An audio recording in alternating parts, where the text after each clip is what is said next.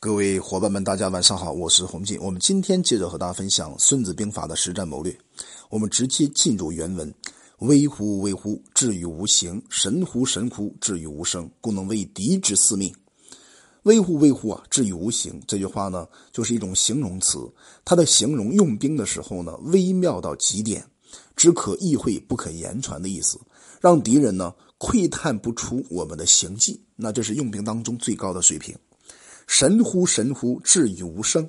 神乎神乎是什么意思呢？哎，也是形容词，它形容到啊，我们用兵的时候呢，达到了神奇到极点的状态。至于无声呢，就是我们军队行动的过程里边毫无声息，让对方让敌人没有办法听见一点点动静，称之为无声无息。对吧？故能为敌之四命。四命的话呢，这是神仙的名字啊。这指里面指的是主动权，或者当做我们成为敌人的主宰者。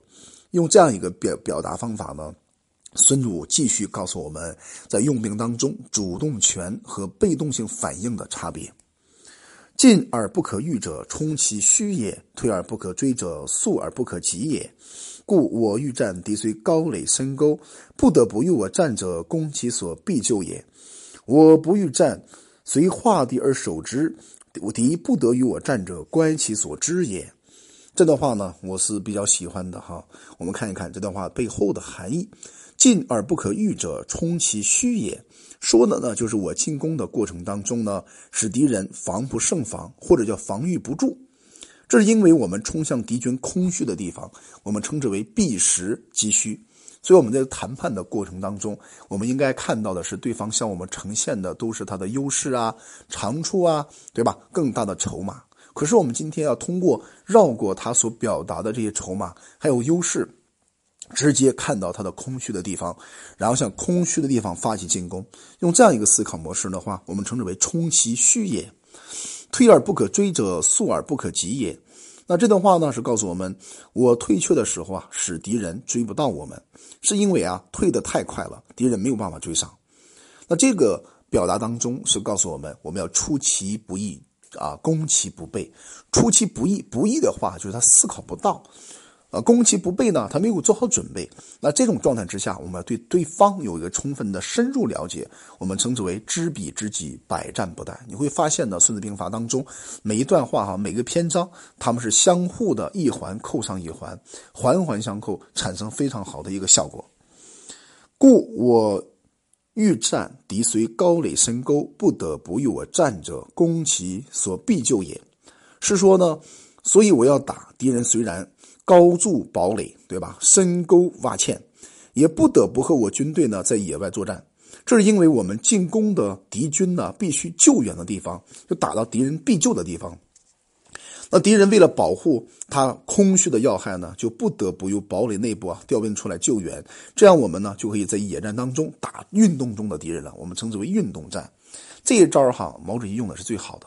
我们称之为调虎离山，包括在三国当中啊，袁绍之所以被曹操打败，是因为曹操呢采取了一个这个避实击虚的方法，直接把袁绍大营的后面的这个这个大营哈给粮草的地方给烧掉了。那都是《孙子兵法》应用当中最核心的案例。我不欲战，随画地而守之。画地的话呢是，就是把地方画出来，规划出来。是说呢，我不想打，在地上画一个防御的区域，要做出防守的样子。这个防防守的样子的话，说白了哈，就是虚而实之，实而虚之，虚虚实实，让对方没有办法充保持一个充分的判断力。那我们接着分享啊，故不敌不得与我战者，是说呢，使敌人无法向我进攻。这里边还是说的一个主动权的问题。我们经常讲在虚实篇里边呢，那么孙武。基本上都按照主动和被动的关系转换的方法，和我们探讨了关于《孙子兵法》里面的背后的含义。看，乖其所知也。乖的话呢，叫做被啊，就是被理解的意思，就是为我呢设法诱使敌人呢走向另一个方向，而不能来进攻我们这个军队。这是把敌人调动起来，而调动敌人的方法呢，就让对方处于被动，而我们趋于主动。这一点是非常核心的。我们经常打个比方说。啊，一对青年男女哈，在恋爱当中，如果他们两个吵架了，请问一下，谁先打这个电话，向对方说抱歉，是我错了。那这个行为看上去非常小的这一个行为，可是啊，谁先打这个电话呢，谁就输了。这就是主动，看上去他很主动打电话，其实他是被动的。我们称之为主动当中的被动性。那那个接电话的人呢，对吧？他接了电话，可是呢，他赢得了这件事情的主动性，我们称为被动性当中的主动感。所以我们在看事的过程当中，应该用辩证的整体性的思考模式去观察、去研判，那么就能够赢得非常好的主动性。好，我们接着看，故行人而我无形，则我专而敌分；我专为一，敌分为十，是以十攻其一也。则我众而敌寡，对吧？则以众击寡者，则吾之所欲战者约矣。吾所欲战之地不可知，不可知，则敌所备者多，敌所备者多，则吾所欲战者寡矣。那这段话呢，文言文的味道哈，色彩太深了，我们稍微的拆解一下，细入的帮助大家分解一下这个《孙子兵法》背后的这个话语的含义啊。看从第一句话开始，故行人而我无形，这里边有两个双关语，一个是行人无形两个词。这个“形”的话是形状的“形”，它是个动词。第二个“形”的话呢是名词。那行人的话呢，就是设法把敌人内部的情况表现于外在上来，也就是用各种的侦查手段呢去侦查明敌情，或者是暴露敌人。我无形呢，就是隐蔽我们自己的行动和意图，使敌人看不出我们的行迹。也就是说，让不让敌人查明我军的基本状况，使我军呢不被暴露起来。这一点是非常重要的一种想法，则我专而敌分，专的话呢可称为彖啊，专是彖的这个这个含义，那就是把散碎的东西聚集成团，在军事当中就是集中兵力原则。你我军呢了解情况嘛，对吧？所以呢就集中兵力，而敌人不了解情况，就不得不去分散兵力。这样的话，我们就可以以多击少了。那你看在。《史记》篇当中有一段话叫“十则为之，五则攻之”。十个人打一个，肯定是我们方胜嘛。五则攻之呢？哎，五个人也有相对优势，也能打赢这场战争。敌分未十，就是告诉我们啊，使敌人分散。十的话，就是指很多的人，并不是举指具体的数量哈。是以十攻其一也，则我众而敌寡。是说呢，用十倍于敌的兵力啊，去攻击敌人，这样的话，我军就成了优势了，使敌人呢转为劣势了。这里边还是讲了一个主动权和被动性的问题。能以众击寡者，则吾之所与战者约矣。约的话呢，就是约会的约，这里面指的是有限的意思。意思呢是能够通过以众击寡，以多胜以多胜少，是敌人呢既因到处有顾虑，不得不去分兵把守。那么我军呢，在打仗的过程里边就相对的有限了。其实啊，你想调动敌人呢，处在一种防守状态，让对方不知道我们从哪里攻进攻啊。对方的防守过程里边呢，就分散了兵力。无所于知，无所于知，战之地不可知。我军呢，哎，要进攻敌人，进攻的地方呢，敌人是没有办法知晓的。不可知，则敌所备者多。